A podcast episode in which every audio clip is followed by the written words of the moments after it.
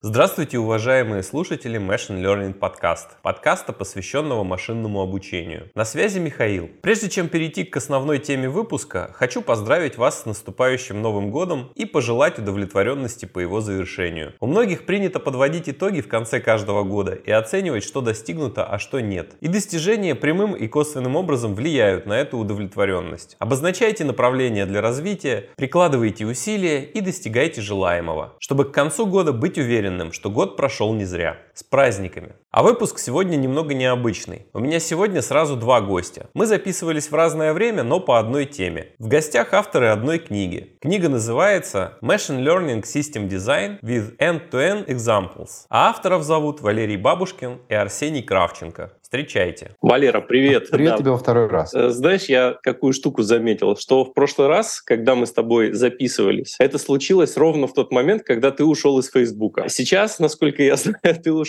из блокчейна. Вот давай с этого и начнем. Я действительно ушел из блокчейна, но я думаю, что у нас... Какая причина была на записи в прошлый раз? В этот раз у нас причина больше по книге, правда? А в ну раз да, я не, не то чтобы по книге, книга — это просто повод. Я давно хотел записаться с кем-нибудь по систем дизайну, по ML систем дизайну, точнее да. Вот, ну, а ты, книга это прям хорошая. Да, книга это просто такой шикарный повод, ну кого еще, если не тебя звать?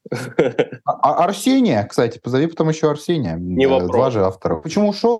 Попробую рассказать, э, не выдавая никакой э, закрытой информации. А почему вообще люди уходят? Потому что либо в одном месте плохо, либо в другом месте очень хорошо, правда же, по каким-то причинам. Значит, если говорить по-простому, то мне стало абсолютно нечего делать в блокчейне. А произошло это по простой причине. У нас было очень много денег, мы их стали очень бездумно тратить, денег стало резко мало. Мы в 2022 году провели первую волну лей-оффов, она мою команду почти не затронула. А в январе 2023 года провели вторую волну лей-оффов, и она уже сильно затронула мою команду, хотя напрямую она меня не затронула, что довольно, кстати, удивительно. Казалось бы, если нет большей части команды, то зачем и вице-президент? Ну, наверное, так можно было сказать практически про всех высоких руководителей, потому что компания усохла с 600 человек в пике до 200 с копейками сейчас. И основная причина, если мы рассматриваем, почему именно ушел из блокчейна, просто, ну, я сидел, и мне там нечего было делать. Я сидел, получал зарплату. Это не так, чтобы плохо, но мне кажется, что это не самая оптимальная инвестиция моего времени. Поэтому я и занимался джиу-джитсу 10 раз в неделю и все прочее, прочее, прочее. И зато над книжкой поработал. Как, собственно, над книжкой закончил работать, понял, что можно и уходить. Потому что гораздо приятнее писать книгу, когда тебе платят, чем когда тебе не платят. Ты говоришь, закончил работу над книгой, а, насколько я знаю, доступны пока еще, ну, не все главы. Ну, давай, ладно, давай об этом а, чуть-чуть попозже, когда перейдем э, к книге, да.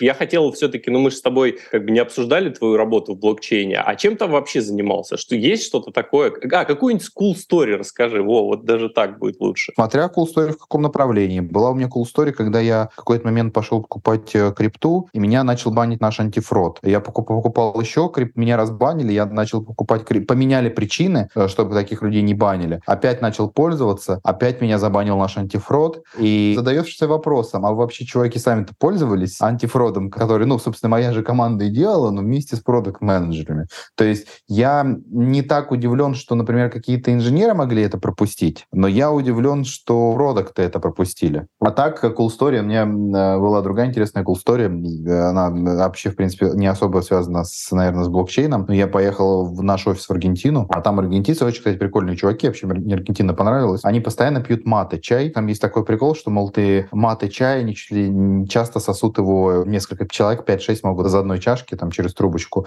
Как ты понимаешь, во время ковида это им не очень помогло защититься от него. Но мат, это же, это они там какой-то, у них там какие-то специальные чашки, они кладут этого много чая, они его проливают и цедят. И вкус у него, ну, такой специфический. Я как спросил у одного сотрудника, Дэмиан, говорю, а что случится, если вы перестанете пить этот чай? И он говорит, productivity crash. Все, продуктивность упадет, значит, в ноль. Но надо бы сказать, что она и так была не так, чтобы очень очень на высоте. Поэтому стало даже страшно. То есть, в принципе, я понял, как можно а, страну быстро ввести в коллапс. Но они это и так довольно успешно делают в Аргентине без всякой сторонней помощи. Там всякие разные приколы, когда ты приезжаешь, э, 200 песо за доллар, через три недели уезжаешь 300 песо за доллар. Сейчас, это было год назад, сейчас уже 600 песо за доллар или там 700, то есть у них как там не очень. Но достаточно просто вырубить все посевы мата, и все, экономика Аргентины точно войдет э, в крутой пике. Но это такие вещи слабо связаны, что первое, что вторая SML. Хотя вот первое, наверное, чуть-чуть как-то связано с тем, что нужно тестировать э, то, что для кого-то делаешь, э, желательно на себе. Ну, ты просто знаешь, как этот человек изнутри, который знает, как обойти систему, я просто взял и обошел, да? Нет, нет, нет, нет, нет. Я, во-первых, не обошел, меня забанили. Меня единственное, что мне изнутри могло, чтобы меня быстро разбанили. А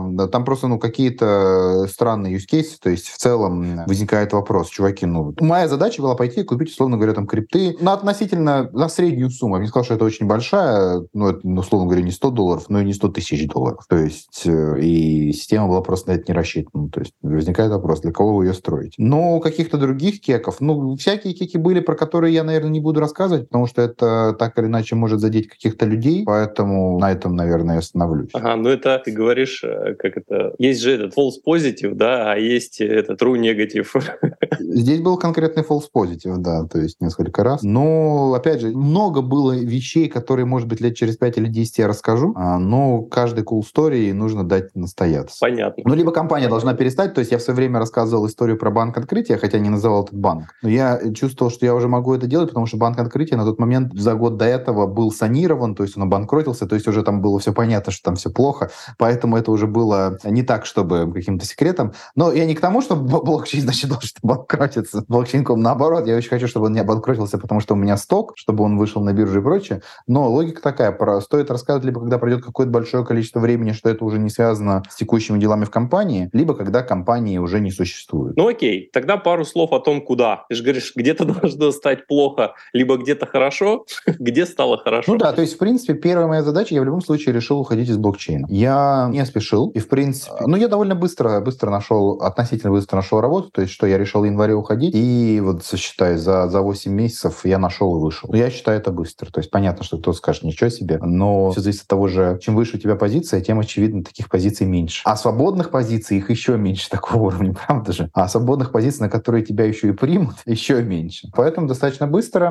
компания называется BP, а, ранее известна как э, British Petroleum. Сейчас такие компании называют Super Major, супер мажоры, Oil Super Major. Но, в принципе, компания, хоть и считается oil and gas, нефтегазовая, я бы сказал, что это скорее уже больше в сторону энергетической компании, собственно, это официальная стратегия движется, потому что и, понятно, ветровая энергия, и водород, и всякие электрические заправки, и, и солнечные батареи. То есть в целом э, понятно, что рано или поздно нефть и газ закончится, а потребность энергии, скорее всего, не закончится и будет только Россия. Но если только человечество будет существовать, если не будет существовать, наверное, не будет у человечества потребности в энергии. В общем, это крупная очень контора. Штаб-квартира, по-моему, впервые в моей жизни в Лондоне. То есть обычно штаб-квартира в Штатах же, а тут штаб-квартира в Лондоне. И это приятно. Наконец-то ты находишься в центре мира. И вещь, которая, конечно, парадоксальна, обычно э, всех, кто на повышение, ну, на повышение уже прям совсем-совсем повышение. И все решения принимаются в Америке, потому что там Facebook, штаб-квартира в Америке. Ну, у блокчейна, кстати, штаб-квартира была вроде как в Майами, но большинство топ-лидершипа и создана была компания в Лондоне, поэтому блокчейн как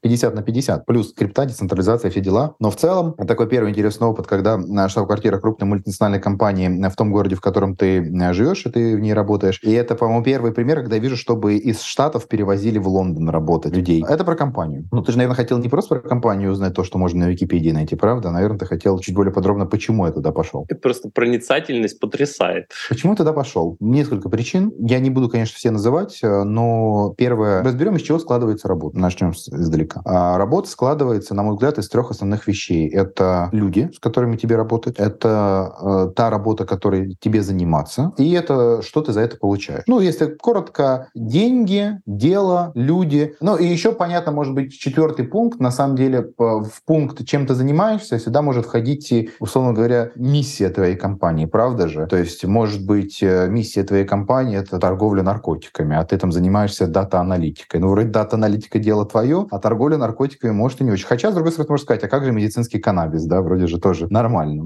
Но в целом, э, тогда разберем эти четыре пункта. Значит, первый момент, когда мне рекрутер написал, я обратил внимание на две вещи. Уточнение. А ты... Есть такое мнение, да, что человек твоего уровня работу не ищет, она его сама находит. Вот как здесь получилось? Я ничего не искал. Я ничего не искал, мне просто писали, то есть достаточно я просто начинаю иногда отвечать на сообщения. В целом я работу не искал уже очень давно. Я пытаюсь вспомнить, когда я ее искал, но мне кажется, я очень давно ее Ну, ты лишь подтвердил мой тезис, все. А, ну, как ты понимаешь, такие вакансии на сайтах не постят, поэтому, собственно, и оплавиться особо некуда. Написал рекрутер, кинул описание компании, и я первое, что обратил внимание, на две вещи. Что есть у компании Vision до 2050 года, и это вызывает уважение. То есть понятно, что условно этот Vision сделан в 2020 году, до 50 года 10 раз все поменяется, но само наличие видения, где ты хочешь быть в 2050 году, вызывает некоторое уважение. То есть это говорит о том, что люди думают на наперед надолго. Vision, кстати, довольно интересный, достаточно а, дерзкий на текущий момент э, нефтегазовой компании. Это стать net zero, то есть стать э, нейтральной в плане выбросов. Я даже не знаю, как правильно сказать по-русски, потому что особо в русском языке эта повестка не стоит, но выброс углерода, не знаю, как след. То есть стать э, нейтральной в плане выброса углерода. То есть не производить эти выбросы, не, не стать негатив хотя бы, но стать нейтральным, что вообще довольно круто. Соответственно, за счет чего? За счет того, что, а, давать э, больше импульсы и большие инвестиции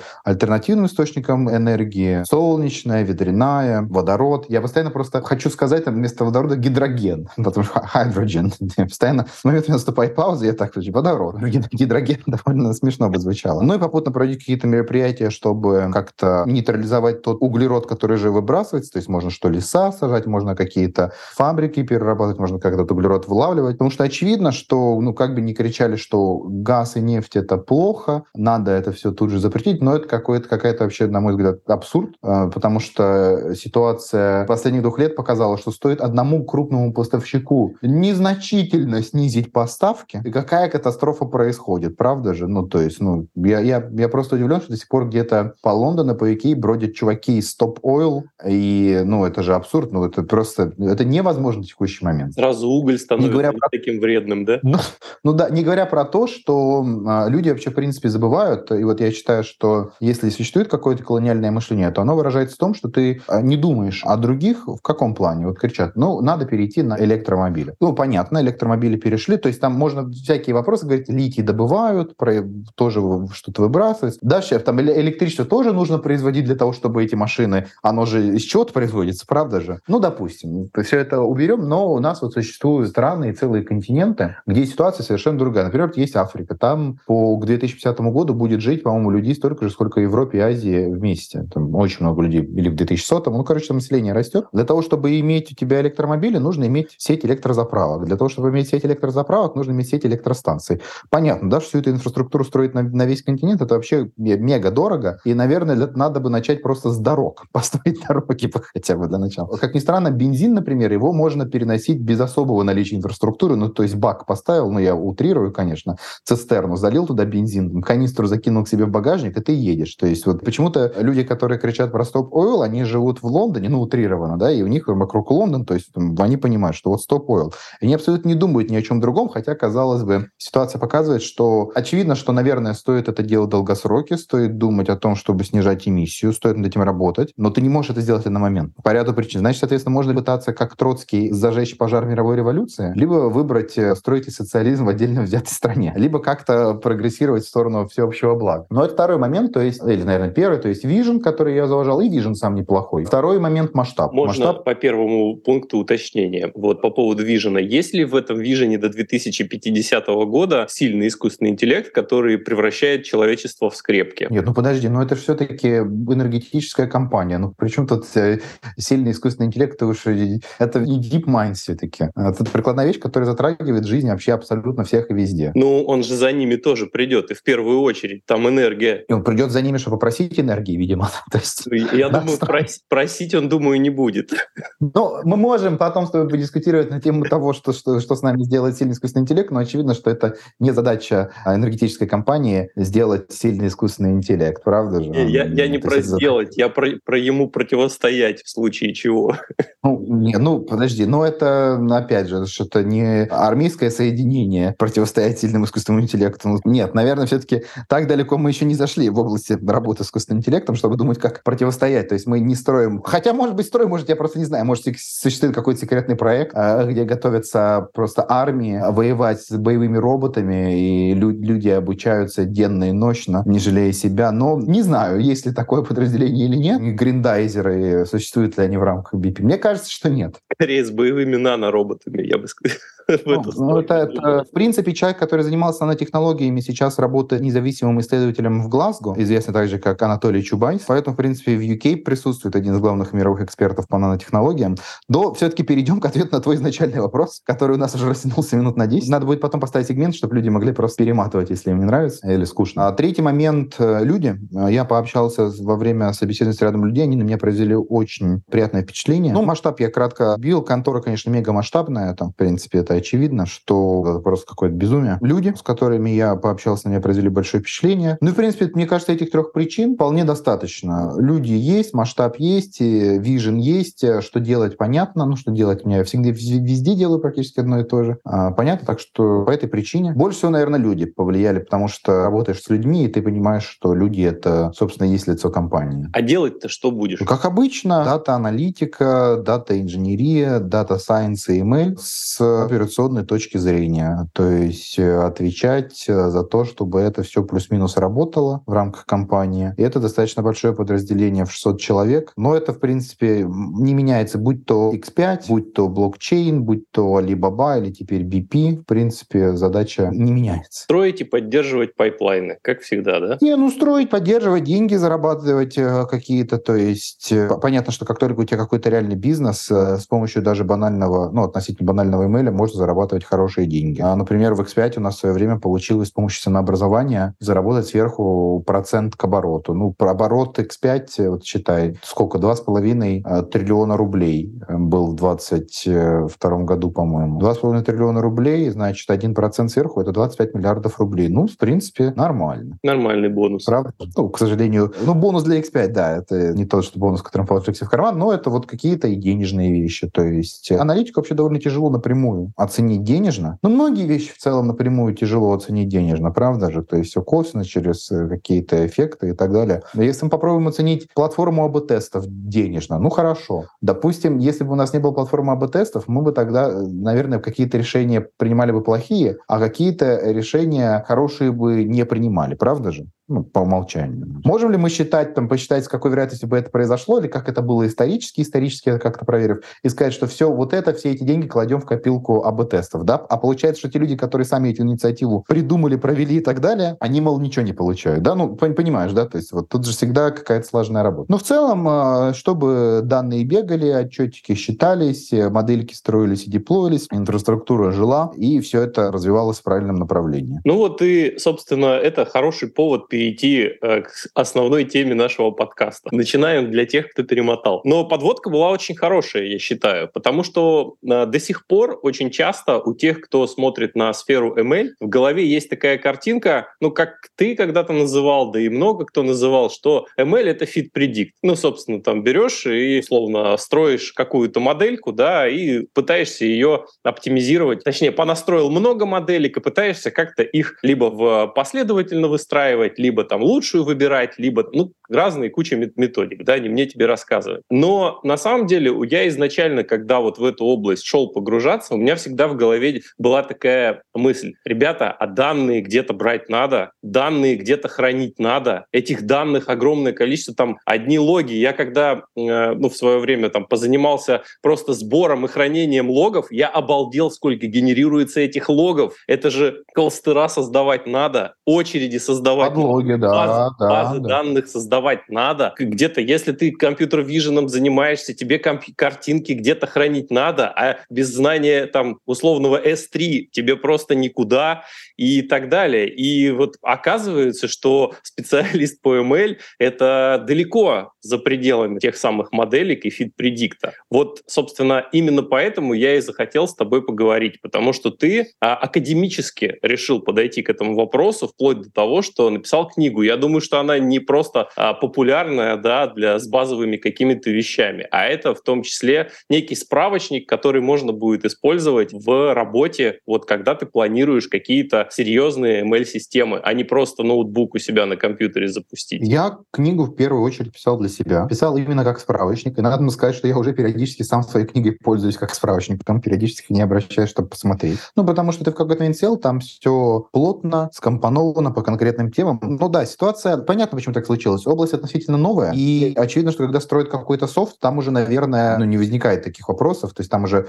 плюс-минус понятно, что нужно, оказывается, вначале сделать документацию. Нужно вначале, ну, по-хорошему, да, понять, что произойдет. Потому что если ты не сделаешь документацию, а, ты сам забудешь, что там происходит, и потом будешь пытаться судорожно вспоминать это как-то через код и обрывки сообщений. Б, новые люди не разберутся. В, что-то менять станет совсем тяжело. А ML, по факту, это еще дополнительный уровень сложности поверх э, софта, потому что построить ML-систему — это построить весь софт плюс, а, собственно, еще ML, который сверху докидывает. И действительно, большая проблема, что люди строят, пытаясь подобрать правильное слово, которое будет не совсем э, нецензурным, э, но в то же время выдаст всю гамму моих эмоций, но строят говно. Вот просто строят люди плохие вещи, которые ты смотришь, ну, это невозможно. Наступают на одни и те же грабли, а, не могут воспроизвести, что-то ломается, не могут понять, где сломалось, или что-то нужно поменять, это невозможно поменять, или что, или, или все. То есть, в принципе, не, я, я даже, допустим, это они смогли как-то донести до продакшена, потому что Fit Predict это совсем терминальный случай, правда? Fit Predict это, в принципе, все, на, на этом и закончим. И ситуация тяжелая. Как ее менять? Ну как? Ну, можно, конечно, всех повольнять. Ну, откуда взять других? Как говорил один деятель, других писателей у меня для вас нет. А, поэтому, значит, нужно обучать. Ну и, в принципе, понятно, что каждый раз, когда ты с кем-то работаешь, ты его обучаешь, этого человека, ты ему что-то рассказываешь, ты в него время инвестируешь, а потом он взял и ушел на другую работу. Или ты взял и ушел на другую работу, и опять обучаешь, рассказываешь. Поэтому проще написать книгу. Написать книгу, потом по книге учить человека, плюс книгу всегда можно, если что, если что-то обновляется, переиздавать. Поэтому мы с Арсением решили написать книгу. Но на самом деле нам сначала предложило издательство, сначала издательство предложило мне написать книгу. Я пообщался со своими корешами, Арсений предложил написать книгу вместе.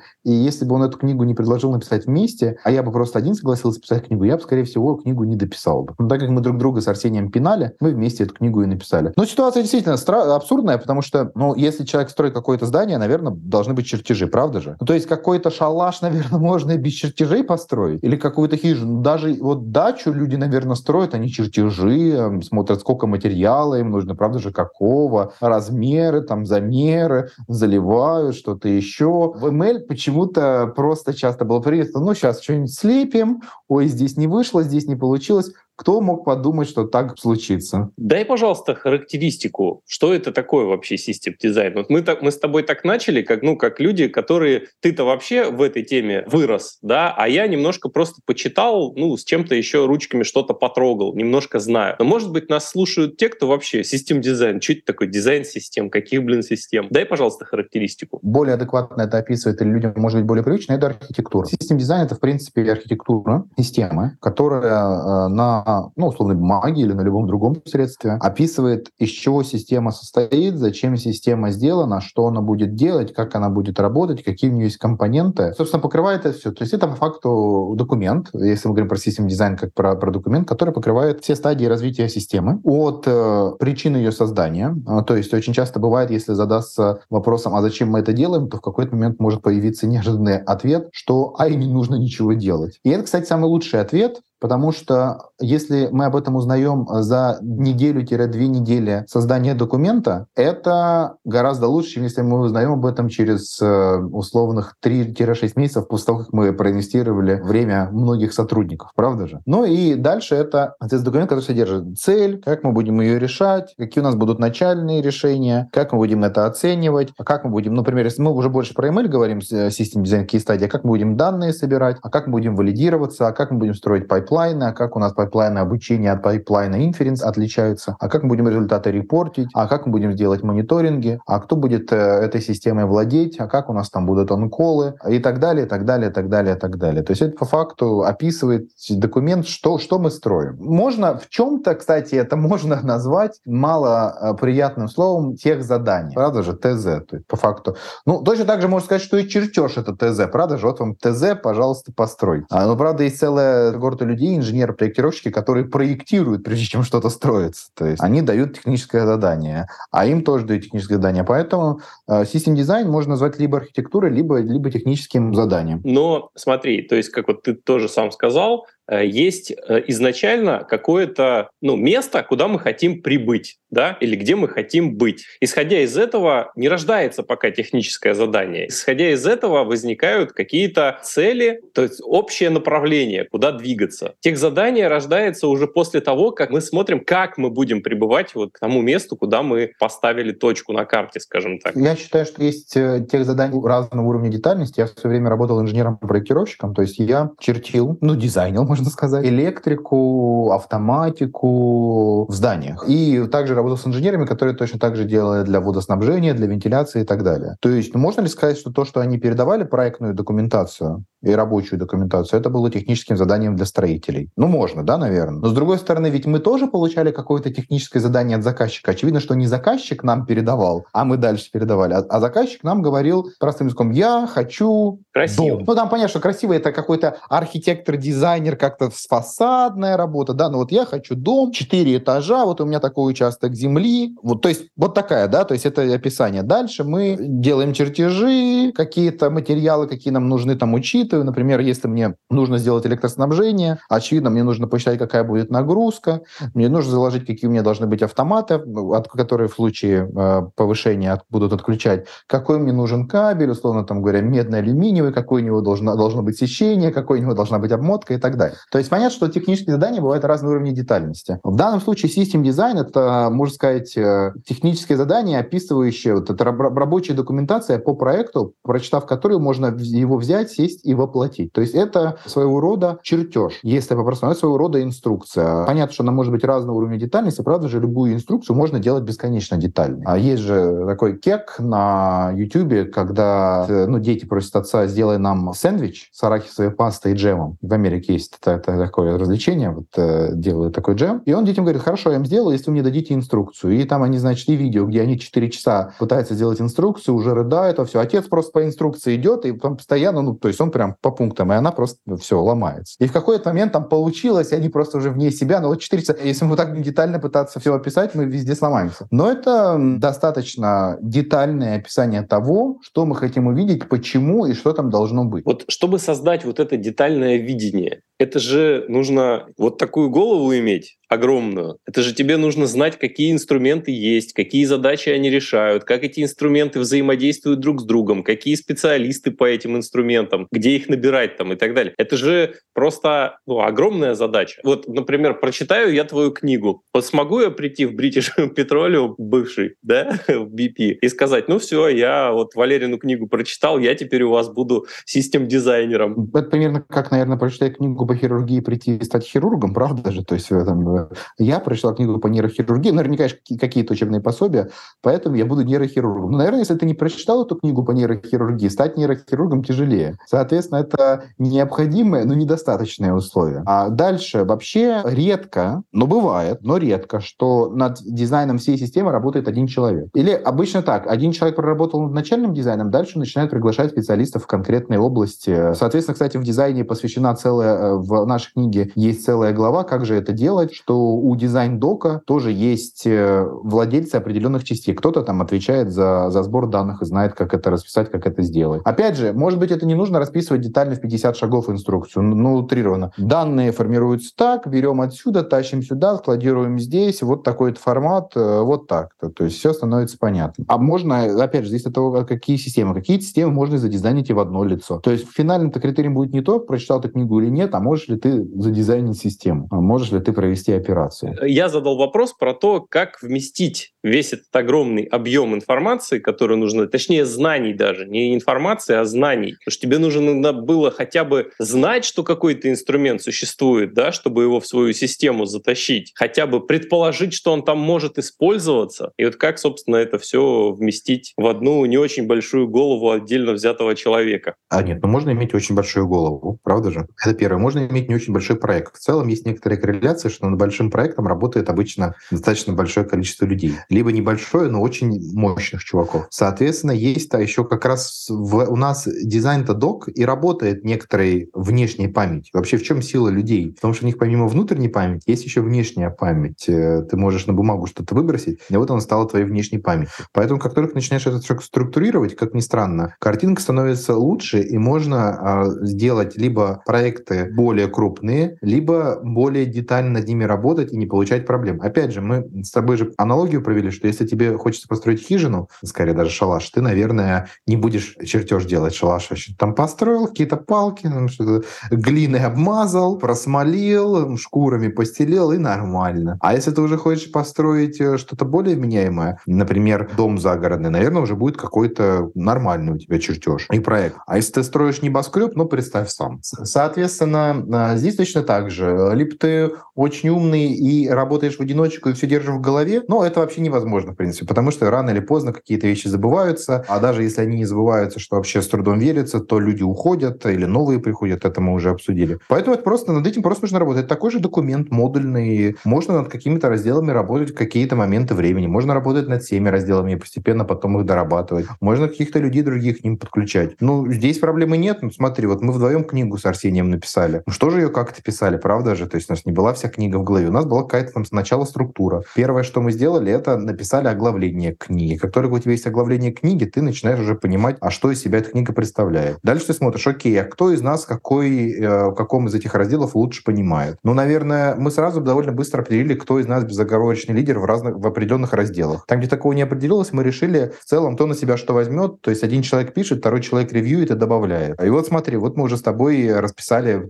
все то же самое применяется к любому дизайну, правда же? Но если бы это было все так просто, да, то есть пришел человек, условно, нейрохирург, который прочитал учебник по нейрохирургии, да, но не делал операции, и, собственно, начал выстраивать вот этот вот некий приближенный пайплайн. Я понимаю, что в каком-то приближении это, конечно, можно сделать. Можно начать с любого человека, да, условно говоря. Если ты вообще не знаешь, как начать, то можно начать с любого человека. Хотя бы опрос провести там, что какой И может быть, тебе повезет, и ты наткнешься на человека, который скажет что-то деятельное. Но ведь ты книгу написал именно потому, что у тебя есть какой-то опыт, да, который ты захотел изложить, которым ты захотел поделиться, у тебя есть какое-то видение. Вот немножко про это видение давай поговорим, оно же тоже из чего-то состоит. Вот ты же не просто так взял и говорил, ну хочу книгу про какое-то вот название красивое, систем дизайн. Ну звучит реально прикольно, систем дизайн, давай напишу, а там как пойдет. Наверное, же не совсем так было.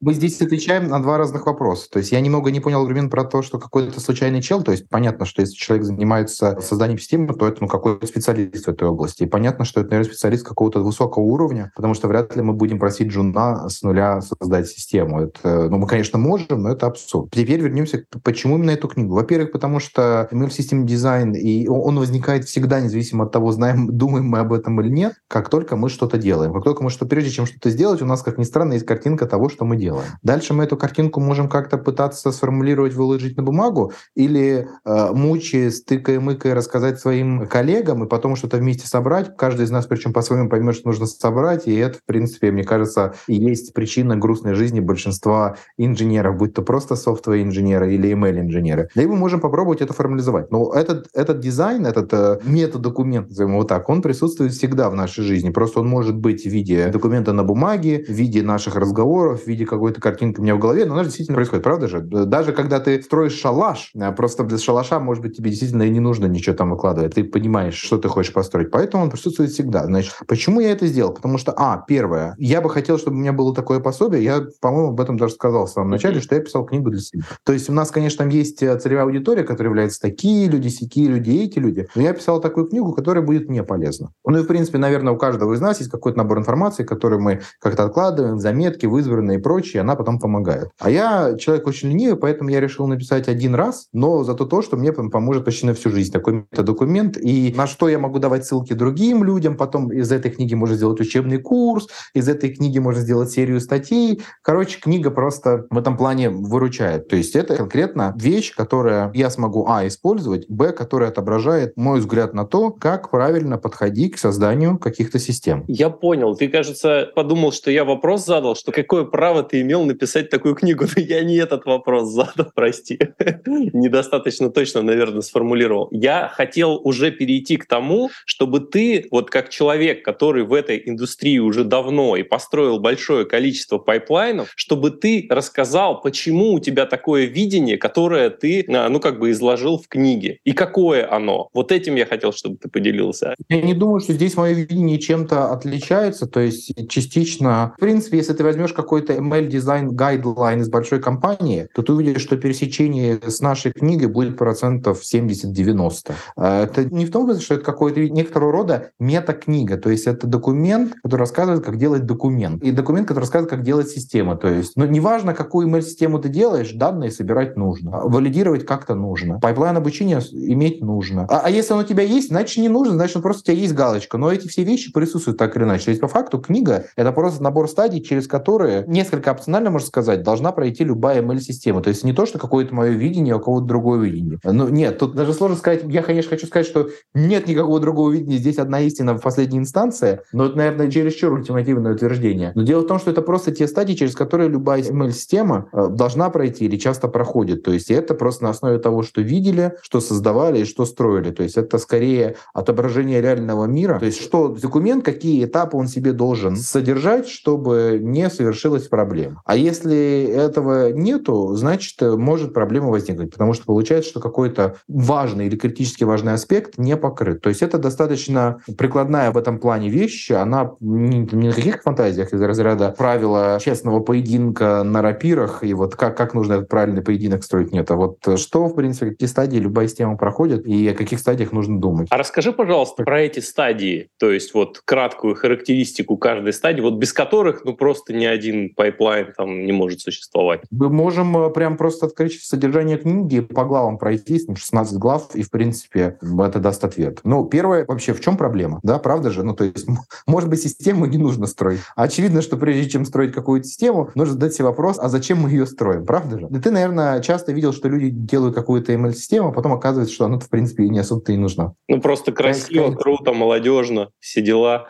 Какая незадача? Затем, если мы решили, что у нас есть какая-то проблема, и мы должны решать ее с помощью ML, наверное, стоит сделать предварительный research, как уже такие проблемы решались. Правда же? Может быть, они уже решались неоднократно, и нам нужно не городить, а просто посмотреть, как это сделалось, и учесть. Ну, тоже, да, согласитесь, достаточно разумная вещь. То есть как к этому подходить? Третье. Хорошо, если мы решили, что проблема есть, мы какой-то research провели, мы понимаем, что нам нужно это решать, потому что, может быть, провели research, и research говорит, проблема нерешаемая. Ну, например, мы хотим, э, чтобы люди были бессмертными. Ну, утрированно, я, я не знаю, мы хотим превращать вино в воду прикосновением рук. Все, это мы провели, да, это вроде как нерешаемая проблема. Ну, я понятно, что это не совсем ML прикладная, но в целом. То есть как только мы поняли, что а, у нас есть проблема, которую можно решить с помощью ML, б, мы провели какой-то research, который говорит, да, действительно, эту проблему с помощью ML можно решить, она уже решена, решена. Ну, то есть, а, может быть, это какое-то абсолютно новая вещь, это какой-то должен быть research на года. Ну, наверное, стоит задаться вопросом, надо ли нам туда идти или не надо. А если мы уже видим, что это решали, окей. Мы это поняли, пришло время, что дизайн-док делать. В этом дизайн-доке вот теперь мы уже можем, а, ну, собственно, четвертая глава называется дизайн-док. Первая глава называется просто Essentials of Machine Learning System Design, то есть э, базовые концепты. Мы ее не берем, это так, э, вместо предисловия. То есть четвертая глава, дизайн-документ, окей. Соответственно, в этом дизайн-документе мы описываем, какая у нас проблема, почему мы ее думаем, что можем решить с помощью ML, какой мы сделали предварительный research. То есть, получается, просто выкладываем то, что и сделали. Правильно? Все, теперь мы знаем, что нам делать, как эту проблему решали другие. Переходим а, к следующему этапу. Ну, наверное, если мы проблему будем решать, нам нужно ее как-то уметь оценить. То есть нам нужны какие-то метрики. У нас есть метрики, а если у нас есть ML-модель, то у нас есть loss-функции. Как у нас связаны loss-функции с метриками, как у нас связаны метрики с нашей конечной целью, тоже, да, то есть, ну, что-то не делай, тебе метрики нужно ставить. Дальше. Про метрики поняли, про loss-функции поняли. Датасет. Как работать с датасетом? Ну, тоже, да, не так, чтобы открытие. Седьмое. Окей, мы знаем, по каким метрикам мы это будем проверять, мы знаем, э, по каким loss-функциям, что будем улучшать. Как нам построить валидацию так, чтобы мы точно смогли отслеживать улучшения? Потому что, потому что мы знаем, какие метрики отслеживать, теперь нужно научиться их измерять корректно. Окей, теперь что у нас есть? Данные есть, метрики есть, функции потерь есть, знаем, как валидировать, знаем, зачем делаем, сделали какой-то research. Теперь можно, в принципе, построить и baseline. Какое-то быстрое решение, чтобы от него отталкиваться. Потому что мы его построим, условно говоря, за неделю, потом сможем проверять, а стоит ли нам вообще идти дальше. Может, у нас самое базовое решение уже всю проблему решило. Тоже, согласитесь, нет какого-то уникального взгляда на... Окей, дальше. Как только мы построили бейзлайн, у нас что появились? Предикты от модели. Ну, утрированно будем упрощать, что у нас есть метод. Как только у нас получились предикты, значит, у нас есть какие-то лейблы, мы можем что? Провести анализ ошибок, посмотреть, где, где модели ошибаются. Окей. Теперь, как только у нас есть анализ ошибок, у нас есть датасет, метрики, модель,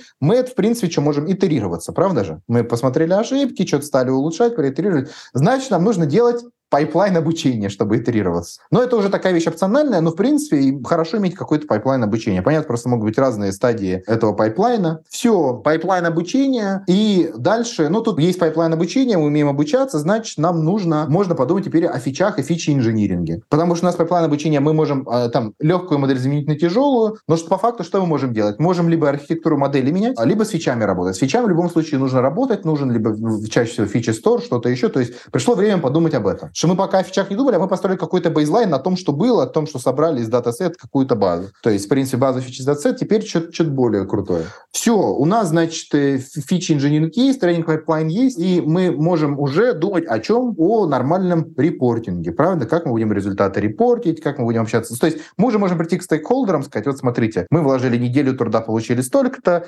если вложим 4 недели труда, получили столько-то, наши оценки, если мы вложим, там, допустим, 25 недель труда, то получим столько-то. Ну и в целом, то есть уже как-то эту информацию нужно уметь, а, преподносить, б, ее нужно уметь измерять, потому что если мы запускаем какую-то систему, у нас есть метрики наши офлайн, нам нужно уметь метрики измерять и онлайн. Онлайн-метрики и влияние мы обычно измеряем через что? Через АБ-тесты, да? То есть это вот тоже у нас, условно говоря, входит... Название главы нужно поменять, потому что она тут названа репортинг, у нас называется измерение результатов, точка, репортинг. Все. А дальше мы научились измерять результаты и прочее. Теперь у нас интеграция. Если мы куда-то деплоим, куда-то передаем, что-то встраиваем. А дальше Дальше у нас мониторинги, ну, у любого софта должны быть мониторинги. Дальше инференс и оптимизация инференса. Опять же, потому что мы, научим, мы обучили, теперь мы хотим, может быть, часто в email мы что хотим сделать? Мы хотим, чтобы теперь оно бегало на мобилках, например, или чтобы бегало быстрее. Ну и последняя глава — это ownership, то есть он-колы, кто за что отвечает, как данные шерятся, про важность документации. Но это такая мета-глава в мета-книге, потому что в книге про то, что важна документация, ну, в принципе, дизайн-док — это же документация, да? Мы говорим, что документация важна. Мы надеемся, что к последней главе до людей уже дойдет, что, в принципе, неплохо делать документацию,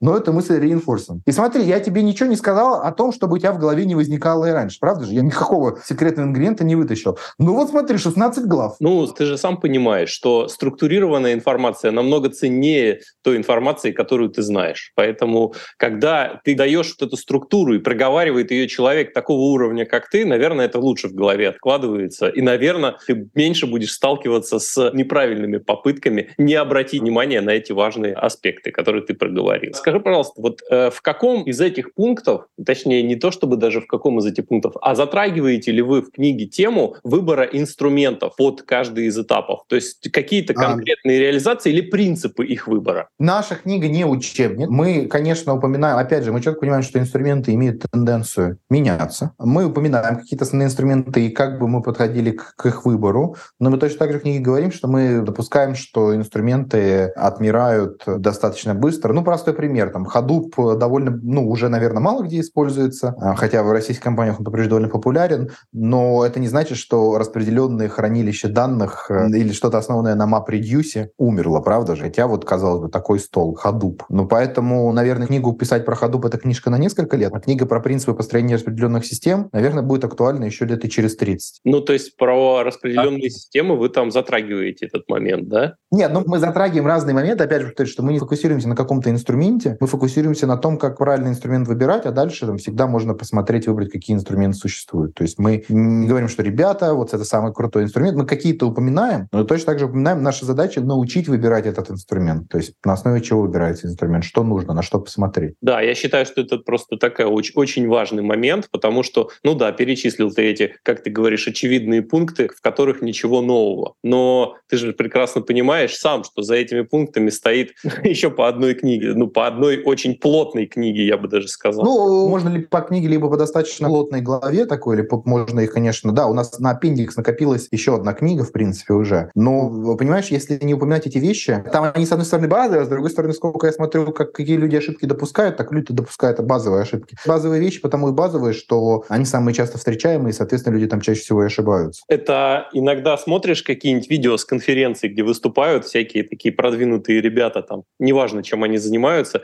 и они всегда рассказывают. Я, говорит, вот вхожу по конференциям, рассказываю все время одно и то же, а потом меня зовут как консультанта, а я прихожу, я об этом уже миллион, миллион раз говорил, вы почему на те же грабли наступаете? Как с этим бороться? Ну как, а, а что бороться? Хорошо, пригласили человека консультантом, заплатили ему денег, и он сделал то, что умеет делать, получается, не зря заплатили. Прекрасно. Нет, ну подожди, что ты говоришь? Если бы, понимаешь, если бы все жили правильно, то было бы все правильно. Мы же знаем, что нужно, условно говоря, э, не курить, не пить, правильно питаться, заниматься спортом, вовремя ложиться, вовремя вставать и так далее. Знаем же. Но почему-то люди, которые это делают, какие-то вообще машины. Мы говорим, ничего себе, какая, ну ты машина просто, невозможно вещи делать. Ну, по факту, какую-то банальщину чел делает, и это приносит успех, правда же? Да, и ну, пока хорошо. из пунктов еще и куча материалов на Ютубе, в книгах там, да? Да, да, да, то же самое, да. Ну, тут просто, к сожалению, или к счастью, не было такого единого материала, вот мы его сделали, единую книгу, потому что нормальных книг по email-систем дизайну мы не читали, ну, я лично не читал. Слушай, скажи, пожалуйста, с какой базой нужно подойти, чтобы вот в это вот все погрузиться? Да, можно, в принципе, эту книгу и так прочитать без особой базы, там какие-то главы будут тяж тяжелые и непонятные, какие-то будут понятные, но вообще, конечно, неплохо иметь как software engineering background или email engineering background, ну или, соответственно, email. Вот э, сложный вопрос, сложный вопрос, потому что для меня все очевидно, понимаешь? А ты задаешь мне, мне очень сложный вопрос. Поэтому я на него не могу ответить. Вот я сейчас на, на работе паре человек дал эту книжку почитать, посмотрим, что они скажут, что они поймут, и я тебе смогу ответить, с каким бэкграундом эту книгу можно читать, а с каким бэкграундом не стоит читать. Да, в принципе, про то, для кого вы ее писали, да, ты уже немного ответил. То есть, в принципе, это ну, может... Писал для себя, писал, писал для людей, которые, а, напрямую дизайнят системы, б, работают за дизайнами системами и хотят понять, как они работают. Очень часто сейчас, так как ML развивается, есть довольно большая категория людей-разработчиков, которые сами не ML-чики, но как-то касаются ML-системы и, соответственно, с ними работают, и неплохо бы им понимать, э, почему и как, по какому принципу они строятся. Либо менеджеры, которые управляют командами, сами не ML-чики, им тоже было бы неплохо прочитать и понять, а что важное в книге по ML систем дизайну может быть. Слушай, а расскажи, пожалуйста, вот такой момент, вот ты же, когда, ну, писал книгу, да, ты же наверняка вспоминал истории, что вот эту главу я напишу потому, что вот это, потому что я сталкивался, вот это здесь точно не делали или делали неправильно. Вот какие-то вспыхивали такие вот истории, вот, которыми ты вот э, мог бы сейчас поделиться? Да нет, там cool story в книжке полно. Там у нас в целом, ты, я вижу, ты книжку не читал, кстати. Нет, я не читал. Расстроил меня до глубины души, потому что, в принципе, книжка так построена, что в ней очень много cool story, которые прям приводят, мы называем их war stories на основе э, книжки Скиены, который тоже рассказывал war stories. И ты просто можешь открыть ее, начать читать, и ты увидишь все, все, все приколы, с которыми мы встречались. Я жду, когда полная версия выйдет. Но тут, кстати, интересный момент, потому что, в принципе, мы уже передали издательству уже 12 полных глав, а они пока опубликовали только 8, то есть мы сейчас дорабатываем э, остальные, они уже написаны, мы просто их приводим э, в какой-то порядок. Ну вот какую-нибудь затравочку такую, чтобы... Не, ну слушай, там прям откроешь книжку, и там cool story, ну берите, читайте, ну что там, прям на каждую, в каждой главе по 2, 3, 6 cool story. Давай тогда какую-нибудь, которая не вошла в книгу. Не, а если не вошла в книгу, значит, я ее не помню. Не, ну вот из последнего, я просто вот cool story написал в Телеграме, в канале своем, вот буквально два часа назад. Ну, я зачитаю ее, окей. Если меня попросят описать самый часто встречаемый дата-лик при работе с моделями машинного обучения, то бесспорным номером один будет прогноз прошлого через будущее. А возникает то он очевидно, когда есть какая-то стрела времени. Что, как несложно догадаться, довольно частый случай. А, две основных причины возникновения таких ликов. Первое – расчет статистик через временное окно, затрагивающее будущее. Второе – разбиение выборки, test, по user ID без учета временной компоненты. Почему это происходит? Видимо, людям тяжело, когда появляется дополнительная размерность в виде времени. Что делать? Универсальный ответ. Обучение и проверка модели должны полностью воспроизводить сценарий реального применения. Например, если нужен прогноз на октябрь и делается он в сентябре, не получится посчитать скользящее среднее захват охватывая октябрь. Этих данных просто еще нет. Значит, и при обучении так делать не надо. И если хочется прогнозировать отток в октябре, мы не можем обучить модель на тех, кто ушел в отток в октябре, потому что их еще нет. Поэтому, если мы обучим, проверим модель на сентябрьских данных, это тоже будет некорректно. Ведь в реальности, проверяя октябрь, мы не имели октября для обучения. Поэтому и проверяя сентябрь, мы не можем иметь его в датасете для обучения. Такого типа проблемы я видел везде, от бигтеха до маленьких стартапов.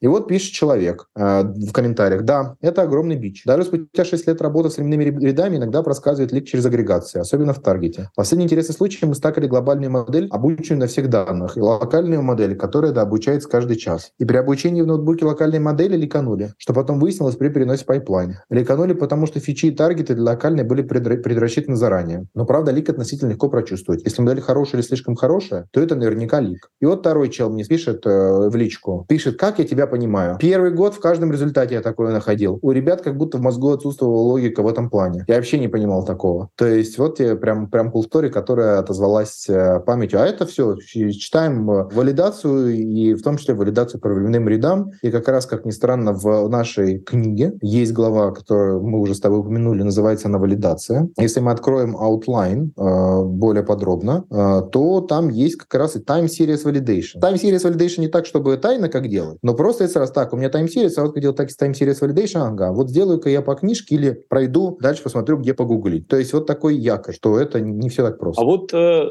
ты вот в своей работе вообще вот какие вот такие, ну, самые-самые распространенные, наверное, ошибки, вот которые вот, знаешь, по правилу Парета 80% устраняешь 20, 80% устраняется проблем. Нет, ну, понятно. Какие проблемы? Увольняешь, значит, э, старых людей и нанимаешь э, нормальных сеньоров. Вот ты решился, значит, 80% проблем, правда же? Ну, то есть, Миш, смотри, это же вопрос, на который невозможно дать ответа. Но это ошибки где? Ошибки у кого? То есть э, конторы разные, проекты разные. Поэтому очень сильно зависит. То есть вот, вот конкретно в работе с временными рядами частая проблема как раз временная компонента. А при работе с менеджерами очень частая проблема метрики, что они, ну, пишут, точность модели должна быть там на 10% лучше. Что такое точность модели? Почему 10%? Как 10% переводится в... Ну, нам же вообще на точность модели наплевать. У нас конечный гол вряд ли точность модели, правда же? Как мы, мы уверены, что 10%? А может, нам нужно 3, а может, нам нужно 30. Ну и так далее. То есть зависит от того, с кем ты общаешься и над каким проектом работаешь. Так что ну, нанял хороших специалистов, вот у тебя и результат стал хороший. Ну это да, это универсальный ответ по большому счету. Да? Не, не ну, ты что, просил универсальный ответ? Я, я тебе дал универсальный ответ. Говоришь, пара, это 80-20. Вот, пожалуйста. Согласен. Слушай, ну прикольно. Я обязательно буду читать. То есть я все жду. Уже начинай читать. Опять же, ты начинай читать. А это пока еще издание не напечатано окончательно. Его еще можно править, поэтому его наоборот нужно читать, чтобы можно было получать фидбэк. Окей. Напечатанную книгу гораздо поправить. В принципе, убедил.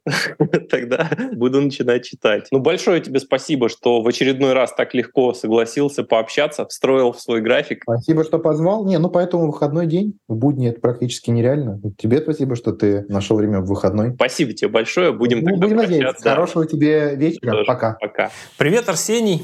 Привет. Спасибо, что и ты согласился поучаствовать в теперь уже двойном выпуске. То есть с Валерой мы поговорили, вот. Валера посоветовал а, связаться с тобой, сказал, что тебе тоже есть что рассказать. Я это сделал, и вот, наконец, мы общаемся. Я прямо чувствую, что я, не послушав выпуск с Валерой, сейчас буду получать те же вопросы, давать на них немного другие ответы, и слушатели или даже ты будешь подлавливать. Ага, а вот Валера сказал то, а ты сказал это, а что это вы не согласны? И вы еще книжку после этого пишете. Ну, никто не послушал, кроме меня и Валеры, поэтому ничего страшного. Вот. И на самом деле, ну, это всегда интересно, взгляд на одну и ту же проблему, да, или на один и тот же, на одну и ту же, не знаю, книгу, там, что угодно. А интересно разных людей, потому что мы все, несмотря на общую какую-то похожесть, мы все, тем не менее, разные. И к каким-то э, действиям своим приходим разными путями. И это всегда интересно. Поэтому я не думаю, что это повод для того, чтобы подлавливать, это повод просто рассмотреть, скажем так, вот этот процесс интересный достаточно с разных сторон. Вот. Но для начала, прежде чем мы начнем, да, про самое интересное, немножко про себя расскажи, вот как вообще к этому ты пришел в принципе в Data Science, да, и почему вот книга? Вот такая предыстория небольшая. Да, конечно, без проблем. Я работаю машин-learning инженером последние сколько-то лет, 7-8 в разных компаниях, в основном в стартапах. До этого я вообще работал продукт-менеджером в большой игровой компании в Беларуси, и на каком-то этапе просто начал сильно интересоваться данными и осознал, что копаться в данных мне интересней, а потом я понял, что просто копаться в данных этого недостаточно, надо уже какие-то большие системы учиться строить и немножко больше в инженерию зашифтился. Мне всегда, знаешь, интересно, когда я общаюсь с людьми, интересно не то, что вот они тут, ну, в Science 7 лет, а как вообще в эту сферу? Вот почему? Вот Валера там, я помню, он эконометрикой занимался, да, и не знал, что это Science, он рассказывал, да, но потом в какой-то момент это стало Data Science, он говорит, ой, я же всю жизнь им занимался. А у тебя как получилось? Слушай, я был продукт-менеджером User Acquisition платформы, и на практике это означало, что есть большое количество менеджеров по рекламе, которые покупали рекламу для игр, которые паблишила компания. То есть это очень большие затраты на рекламу, а я как бы отвечал за то, чтобы это все раскидывать по нужным лендингам и анализировать, и давать, в общем, этим людям инструменты, чтобы они знали, что такое хорошо, что такое плохо. Отсюда довольно прямой путь к тому, чтобы делать АБ-тест. Но как только ты начинаешь делать АБ-тесты, ты начинаешь думать, а можно ли лучше? То есть ты начинаешь анализировать чуть-чуть более глубоко. Ты начинаешь думать, ага, а вот что, если у нас будут такие АБ-тесты, которые будут сначала какое-то количество этого нашего трафика автоматически анализировать, а потом отправлять большую часть пользователей на тот лендинг, который более актуален, который лучше работает для этих пользователей. И так ты изобретаешь каких-то примитивных бандитов. Ты идешь читать, что это существует, и ты проваливаешься в дивный новый мир. Ты понимаешь, что там как бы очень много какой-то научной базы уже под это все дело есть, и надо как бы сесть, начать раскуривать. Потом ты начинаешь э, понимать, что, ну, окей, бандиты — это хорошо, но на самом деле это все сильно глубже. Хотелось бы, например, каждого пользователя отдельно скорить и оценивать вероятность того, что он сконвертится. И так ты узнаешь еще один пласт. И так далее, и так далее. То есть э, я просто столкнулся с задачей, где всякий около машин learning был полезен, и это меня увлекло. Угу, интересно.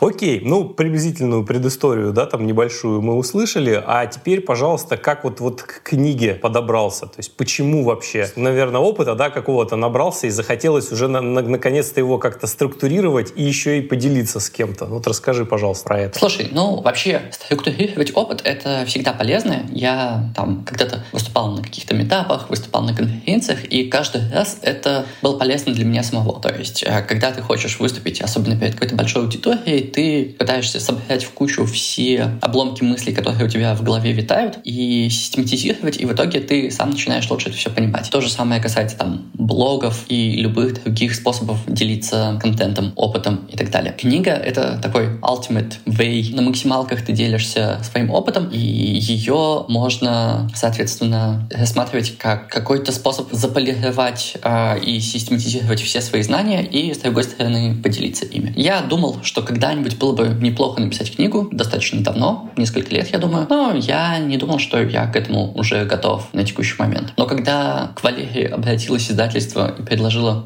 собственно, вот такую книгу написать, э, я подумал, что у нас с ним очень комплементарный опыт. Ну, то есть, допустим, Валерия больше работал всегда в больших компаниях, я работал в стартапах. Валерия был больше менеджером, я больше таким hands-on контрибьютором, что называется. Ну, то есть, своими руками сидел и больше фигачил. И даже задачи у нас были сильно разные. То есть, там, Валерия много занимался всяким ценообразованием, АБ-тестами и так далее. Я в последние годы больше занимался диплернингом, какой-нибудь компьютер vision, немножко NLP, языковых моделей и так далее. Соответственно, у нас очень разные углы зрения на всю эту проблематику, и это позволяет как-то засинхронизировать часы и сделать достаточно обширный такой обзор, который будет затрагивать и то, и это, большое, маленькое, издалека, сблизи и так далее. А скажи, пожалуйста, как вообще вот вы состыковались друг с другом? Как вот вы э, пришли к этой? Мы уже довольно давно знакомы, несколько лет из ODS комьюнити. Ну, я имею в виду, вот, что пришли к мысли, что надо не только книгу написать, но еще и совместно это сделать. Вот именно вот этот момент интересен. Ну, вообще все началось с того, что просто Валерий поделился в чате новостью, что к нему пришли и предложили писать книгу, и просил мнение, что люди думают, в принципе, приди писать книгу, издательство и так далее. Я там поделился какими-то мыслями, завертелась какая-то дискуссия и понеслась. Ну, как часто бывает, да, на этапе создания стартапа какого-нибудь. А, скажи, пожалуйста, вот как вы распределили то, о чем будет писать? Вот этот вот момент такой. Как вы договаривались, кому какая тема интересна, кто что возьмет и так далее? Поскольку я уже сказал, что наш опыт глубоко комплементарный, из этого следует и то, как мы могли поделить работу. Очевидно, что есть какие-то вещи, в которых я вообще ничего не понимаю. Есть вещи, в которых у Валеры есть пробелы. И у нас, мне кажется, не было еще ни одного случая, где мы там сильно спорили, кто должен писать вот этот кусок. Ну, то есть вот в самом начале мы написали какой-то outline, что в книге вообще должно быть, и по мере продвижения по главам мы разделялись. Окей, давай я напишу про датасеты, о, давай я напишу про метрики. И потом, когда каждый из нас писал черновик главы, дальше мы ревьювили друг друга, возможно, где-то вставляли свои истории из жизни, дописывали какие-то отдельные куски своим больше сферам экспертизы. Допустим, вот главу про метрики и лосы писал в основном Валера, но мне захотелось вписать туда отдельный кусок про learning, потому что мне показалось, что недостаточно глубоко отдельный аспект. Или, например, глава про датасеты изначально писалась мной, но Валера там тоже пришел такой, так, ну вот этого не хватает, этого не хватает, надо добавить. А скажи, пожалуйста, вот вы, ты говоришь, этот первичный outline, да, набросали какой-то вот этот план.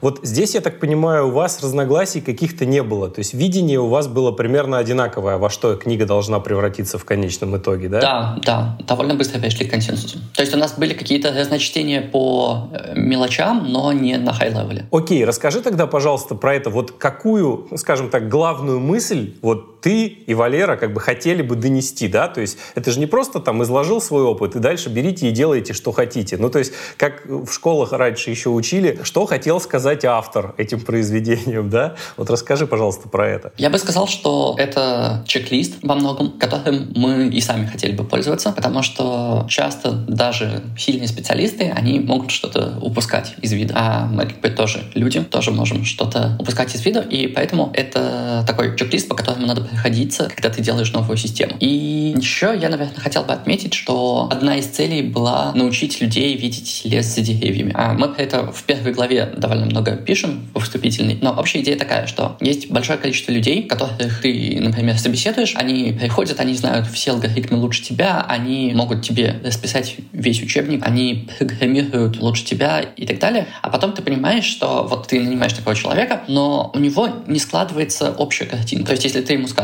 надо сделать вот такой-то алгоритм, или там, надо э, написать вот такой-то обработчик, надо улучшить метрику вот здесь. Он, в принципе, совсем справляется. То есть это сильный, хороший, умный человек. Но взаимосвязи между кусками у него в голове вот сходу не образуются. И если просто этого человека оставить самостоятельно на большой кусок работы, окажется, что очень много забыто, где-то не те приоритеты выставлены и так далее, и так далее. То есть э, будет большое количество граблей, на которые он наступит. И мы сами наступали на такие грабли в том числе. Вот хочется сделать так, чтобы люди меньше наступали на эти грабли просто из-за того, что им там не хватает какого-то опыта для общего видения, для широкого кругозора. То есть это не попытка научить людей каким-то базовым вещам, это попытка связать воедино куски у тех людей, которые, в принципе, уже все знают, просто им вот не хватает немножечко структуры в голове. Вот смотри, я как э, тоже своего рода автор некоторого контента представляю, сколько много может занимать работы подготовка а, каких-то материалов. Никаким бы крутым специалистом ты ни был, все равно хочется же сделать так, чтобы какие-нибудь глупые а, ошибки, которые ты вдруг где-то забыл там не допустить, да, хочется себя несколько раз проверить, ну, чтобы вот твой материал был максимально качественный и вот э, хотя бы на твоем уровне он, ну, каких какой-то лажи вот на твоем уровне не транслировал. Я, соответственно, понимаю, что это может занимать, ну, подготовка к созданию какого-то материала, она занимает намного больше времени, чем, собственно, создание этого материала. Вот а, расскажи, пожалуйста, как вот у тебя происходила работа, там, ну, какую-нибудь главу любую возьми, и вот как она у тебя происходила, а, работа над этой главой? Лажа есть всегда. Я начну с конца. И в любой главе она появляется, и с каждой итерацией ее становится все меньше. Бывают главы, в которых ты с самого начала просто пишешь какие-то пять тезисов, которые хочется раскрыть, и дальше ты под них собираешь материал. Бывает такое, что ты изначально планируешь писать в одном, но потом как-то то ли фантазия улетает, то ли что-то, и в итоге как бы глава получается совсем не такая, как ты думал. Есть несколько глав, которых изначальный месседж, который мы вот на самом-самом раннем этапе планировали, оказался совершенно другим. Вот, например, глава про интеграцию. Мы думали, что она будет больше про, скажем, human aspect, а, то есть про то, как с другими командами взаимодействовать, больше про там какие-то soft skills и так далее. А в итоге она оказалась исключительно про software engineering, потому что когда мы за нее взялись, взялись, выяснилось, что большая часть того, что касается взаимодействия с такими командами, оно уже ушло в другие главы, пока мы работали над ними. Зато большое количество таких чисто software engineering э, зависимостей мы нигде не покрыли, а это тоже очень важно. И хм, почему бы им не уехать жить integration? Над какими-то главами нужно было работать просто начиная со сбора материалов в очень сыром виде. Типа вот, ты просто из всех источников находишь все, что касается этой обширной темы, и потом пытаешься структурировать. А над несколькими такими главами нам помогал работать, например, наш приятель Богдан. Он делал отличную работу по предварительному такому research у. Ну, то есть мы ему там указывали, какие должны быть направления, и он дополнительно дособирал большое количество материалов, про которые мы не думали или даже не знали, и потом уже на базе этого черновика работали. Ну, в общем, разные главы, разные подходы. Я сказал бы, что наши главы, в принципе, довольно такие разношерстные. Там какие-то из них более технические, какие-то из них более философские. И поэтому тут нельзя сказать, что они все пекутся по одному лекалу. Вот смотри, я когда работаю над каким-то материалом, у меня бывает так, что в голове вроде как я представляю э, процесс, ну, вроде как мне кажется, что довольно хорошо. И я думаю, вот я сейчас сяду и, короче, там запрогаю чего-нибудь очень довольно быстро, и у меня получится какой-то результат. Но когда я реально сажусь, мне же нужно куски там кода показать, мне же нужно там ну, правильные какие-то выводы там сделать и так далее. Я внезапно обнаруживаю, что работает немножко не так, как я думал. Вот скажи, было ли у тебя такое и, собственно, может быть, пример какой-то приведи, как вот ты сделал, как в процессе написания книги, какое-то для себя интересное открытие, о котором ты думал, что сначала, что работает так, а оказалось, что чуть-чуть по-другому. У меня, наверное, было немножко по-другому, в том плане, что полностью открытий у меня не случалось, но случалось то, что я вообще не понимал какую-то вещь. Ну, даже не так. Вот представь какой-то аспект, который ты часто делаешь, и тебе его надо объяснить. Но на самом деле ты его знаешь только интуитивно это такое неосознанное знание. И когда ты его пытаешься кому-то описать в письменном виде, особенно когда у тебя просто текст и, ну, окей, у тебя еще какие-нибудь иллюстрации, но в целом у тебя ограниченное количество выразительных средств, ты там не можешь интерактивно общаться с человеком, ты не можешь там с человеком возле доски постоять и вместе что-то порисовать. И оказывается, что ты не можешь это выразить. Тебе не хватает, возможно, глубины, возможно, структуры самому. А это очень сильно давало мне по голове в ранних главах в главе про предварительный research, в главе про датасеты очень много приходилось переписывать, э, самому пытаться как-то выстроить. Вот, окей, я много раз там подходил к новой задаче и садился там, что-то research ил, с чего можно начать, и начинал. А вот как сделать такой мета-checklist, с чего начинать, когда ты research ишь? Это вообще не очевидно. Или с датасетами. Тоже очень много возможностей есть, и интуитивно каждый раз, когда у тебя там складывается какая-то задача, ты понимаешь, ага, ну ну под этот датасет я точно уже найду. Или, ага, вот здесь мы точно должны просто разметить, но как описать, когда мы должны сами размечать, а когда искать, а когда подключать какую-нибудь платформу, а когда вот сейчас с модными вещами размечать автоматически каким-нибудь GPT API. Вот эта категоризация, она очень тяжело дается, и я думаю, что если говорить о пользе книги для меня самого, вот эти, особенно первые главы, там, где нужно было структурировать свое знание, это то, что далось очень тяжело, но думаю, что стало полезно. А скажи, в процессе процессе написания были ли у тебя моменты, когда вот хотелось вот бросить все, ты думаешь, блин, вообще какая-то идея была, зачем я вообще во все это ввязался? Ну, как бы поздно уже было бы писать, у нас контракт подписан и все такое.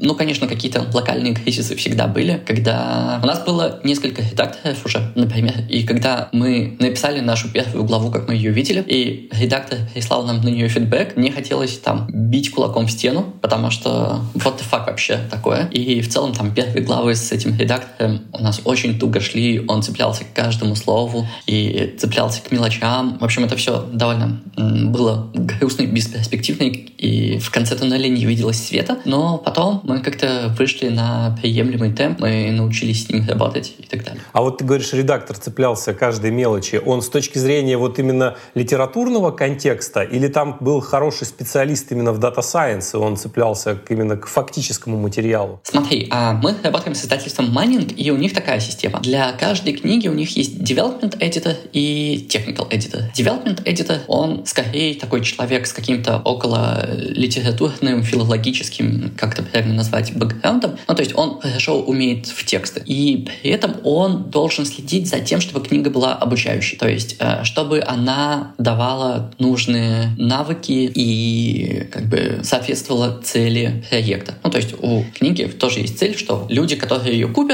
э, там во всех материалах написано, что они научатся X. И, соответственно, этот редактор должен следить, что книга действительно вот этим а, целям и задачам соответствует. Вот с этим редактором было довольно тяжело а, в самом начале. Потом у нас он поменялся, потому что предыдущий ушел. И с новым у нас а, гораздо лучше общий язык удалось найти, гораздо быстрее, потому что первый часто влазил в мелочи и упускал, наверное, какие-то более фундаментальные проблемы. А второй, который пришел ему на смену, он меньше цеплялся к мелочам, но часто подлавливал нас на логических ошибках, на нестыковках, на том, что там есть какие-то подглавы, и они между собой плохо связаны, и он вот это подмечал, а мы нет. И поэтому с первым чуваком у нас, ну, как бы такие натянутые отношения сложились, со вторым значительно лучше, он сделал наш текст сильнее. А что касается technical editor, да, у них есть еще отдельно технический человек, а технический человек после уже основного эдитора пересматривает и тоже дает какие-то рекомендации. У нас с ним, наверное, все достаточно гладко шло. У него два основных вида комментариев. Он подчеркивает, что ему какой-то кусок очень понравился, либо говорит, а вот здесь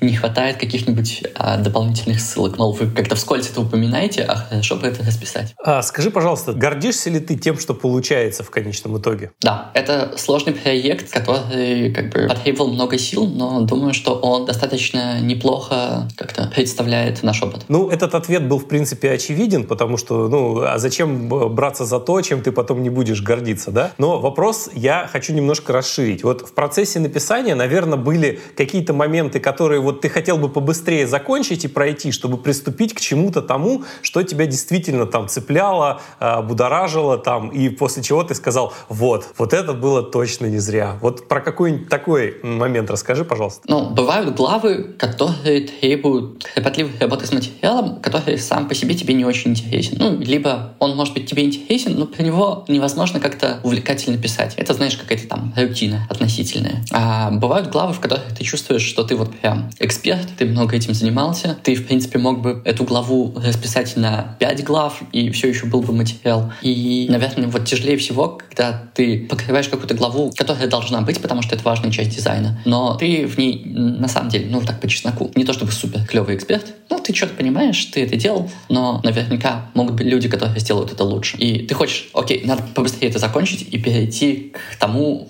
в чем ты прям силен. Скажи, пожалуйста, вот по итогу большой проделанной работы ты систематизировал как-то свои, структурировал знания, ты выполнил одну из жизненных задач, которую перед собой ставил, да, ты давно уже хотел написать книгу, ты проделал большую работу для тех, кто все-таки осилит эту книгу, да, потому что мы прекрасно понимаем, что чужой опыт практический, он достаточно ценен, особенно в такой, ну, как развивающейся сфере. Вот на основании вот этой всей проделанной работы, кому бы в первую очередь ты бы посоветовал вот этот материал получившийся? Ну, как мы и пишем в самом начале, это книжка для тех, кто, в принципе, уже знаком с отраслью, но не всегда может состыковать кусочки пазла. Я думаю, что именно в этой состыковке общей картины книжка будет наиболее полезна. И из тех отзывов, которые мы сейчас получаем, кажется, что это так. Вот у нас есть какие-то ранние читатели, есть ревьюверы со стороны издательства, и есть стабильно большое количество людей, которым это нравится. Это часто какие-то люди, у которых есть хорошее понимание машин-лернинга, но нету опыта построения больших систем. И стабильно есть какие-то люди, там каких-нибудь, я не знаю, один из десяти, которые говорят, это вообще не книжка, это фигня какая-то. Это просто какие-то чуваки рассуждают не пойми о чем. Типа, я это все и так знал с детского сада. Типа, ну, знал, окей. Но интересно, что вот эти люди, которые что-нибудь такое пишут, это обычно как бы действительно очень опытные люди. И когда там у тебя 25 лет опыта, то ты уже не можешь отличить, что ты знал а 10 лет назад, что ты знал с детского сада. Поэтому я как-то уже даже спокойно к ним отношусь. Хотя вначале, да, конечно, вызывало определенную ярость. Ну, вообще, э, на мой взгляд, это так очень крутой подход, когда попытаться описать вот эту общую картину. Я вообще сторонник всегда э, подходить к какой-нибудь задаче именно вот издалека, То есть посмотреть на то, как мы ее будем решать в целом. Потому что частностей как раз очень хватает. По любому инструменту открываешь документацию и начинается с того, как его быстро использовать. Но тебе при этом никто не объясняет, для чего, в каких там этих самых задачах это применять, почему этот инструмент решили написать, то есть что он, какую, ну, из-за чего вообще возникла необходимость. Этого очень сильно не хватает. И когда вот приходит человек, который говорит, так, подождите, это все инструменты, это хорошо, но они меняются очень быстро, я вам сейчас расскажу общую картину, в которой потом вам будет не так важно, какой инструмент вы возьмете, если вы будете понимать, что вы делаете. Вот я из вашего с Валерой рассказа услышал, вот, что примерно такой подход. Вот я хочу только подтверждение от тебя, так это или нет. Несомненно, мы пытаемся это все сделать максимально агностик по отношению к э, инструментам, и у нас с издательством даже иногда смешные моменты из-за этого возникали, потому что у них как бы все довольно стандартизировано, квадратно-гнездовой способ мышления местами, и они задают вопросы в духе, а какие библиотеки будут описаны в этой книге? Потому что у них там 80% книг, они более специфические такие, там что-нибудь типа разработка мобильных приложений при помощи Swift UI. Ну и понятно, что там актуальные вопросы, а вот Swift UI — это что-то современное или то, что уже сходит со сцены, или это то, что никому не надо, экзотика какая-то и так далее, и так далее. А у нас как бы э, более высокоуровневые, у нас нету каких-то конкретных фреймворков, мы там, конечно, какие-то библиотеки, фреймворки, статьи постоянно упоминаем, но мы их упоминаем э, скорее в таком иллюстративном ключе. То есть если у нас там какая-нибудь глава про inference, мы не говорим, а сейчас мы вас научим делать inference pipeline на такой-то библиотеке, там, на каком-нибудь TensorFlow. Нет, ни в коем случае. Мы говорим, ну вот, когда вы делаете inference pipeline, вам надо посмотреть на следующие трейдофы. Что у вас по latency, что у вас по железу, что у вас по там, каким-то другим требованиям. И потом вы должны выбирать фреймворк в соответствии с этим. Обычно сейчас вот эти фреймворки хороши для такого, а такие фреймворки хороши для такого. Но к моменту выхода книги в печатном виде это все может поменяться. Поэтому просто э, найдите актуальный список фреймворков и смотрите на них под этим, этим, этим углом. А то, что это будет какой-нибудь фреймворк X или фреймворк Y или какой-нибудь X плюс э, 2.0, ну, как бы это не должно быть настолько важно. Захотел человек прочитать книгу. Глупо не захотеть, когда такой достаточно практически ориентированный труд, помогающий вот эту вот общую картину понять. Но в процессе ты, наверное, ну как, ты когда что-то, какой-то материал готовишь, делаешь, да, у тебя есть в голове некая последовательность, из которой это все рождается. И, наверное, когда ты пишешь книгу, ты на, представляешь своего читателя, что он будет размышлять примерно похожим образом, проходясь по этой книге. Вот исходя из этого, дай, пожалуйста, какие-то рекомендации тем, кто будет читать. Это сложный вопрос. Наверное, главная рекомендация две даже. Во-первых, не обязательно читать книгу в том порядке, как эти главы идут. Вполне нормально ее там пролистать и потом вникать в ту главу, которая актуальна на текущий момент. А во-вторых, как мы, в принципе, опять же, с первых страниц говорим, очень многие рекомендации, они для того, чтобы их нарушать, и они не должны быть выбиты в камне. Ну, то есть, окей, мы говорим, что обычно делается так, но всегда есть исключения. И надо критически подходить ко всему, что пишут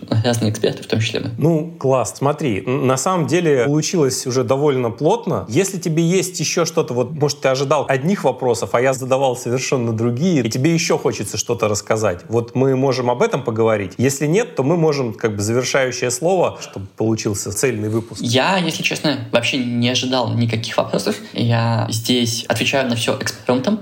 Вот некоторые люди, когда зовут в подкаст или в какие-то там видео-шоу, они заранее обсуждают сценарий, сильно обсуждают вопросы и так далее. А здесь мы ничего такого не готовили, и мне кажется, это классно, потому что можно отвечать то, что приходит на ум, прямо on top of your mind, никаких заготовок, никаких э, вылизанных ответов, и мне это нравится. Ты знаешь, я тоже сторонник именно такого подхода. То есть э, вот у любого разговора интересного, я сам просто люблю подкасты слушать, не только их делаю, но и слушаю, есть так называемый вот этот flow, он приятен, и он рождается не в момент написания сценария и согласования его, а именно в момент разговора разговора. Иногда общаешься с человеком, но чувствуешь, не идет вообще. И как бы вымучивать не хочется, там вопросы по бумажке там и так далее. А если общаешься и общение интересно, то это точно будет интересно слушать. Поэтому здесь у нас с тобой совпадает. В общем, большое тебе спасибо, что согласился поучаствовать, поотвечать на вопросы. Я считаю, вы сделали очень такое ну, большое и нужное дело, потому что свой опыт вот этот вот достаточно ценный, да, и разнообразный изложили, структурировали и дали пользоваться тем, кому он он нужен. Спасибо вам за это большое. С большим удовольствием поучаствовал. Большое спасибо, что позвал. Да, тебе тоже большое спасибо. Тогда прощаемся. Пока-пока. Пока-пока. Ну что ж, на мой взгляд, неплохой завершающий аккорд этого года в рамках Machine Learning Podcast. Выход данного выпуска, как и трех предыдущих, профинансировали участники клуба, в котором мы читаем и обсуждаем книги по машинному обучению. Возможно, в качестве одной из книг для совместного чтения мы возьмем книгу Валерия и Арсения. Следите за новостями. Ну и присоединяйтесь, если хотите ввести в свою жизнь постоянную практику чтения умных книг по машинному обучению в кругу активных и интересных людей. Лично у меня меня, благодаря клубу, стало получаться читать. Во-первых, регулярно, а во-вторых, более вдумчиво, с проработкой материала и ведением конспектов. Присоединяйтесь. Также подписывайтесь на телеграм-канал «Стать специалистом по машинному обучению» и услышимся в новом году. Скоро новые выпуски. Пока-пока.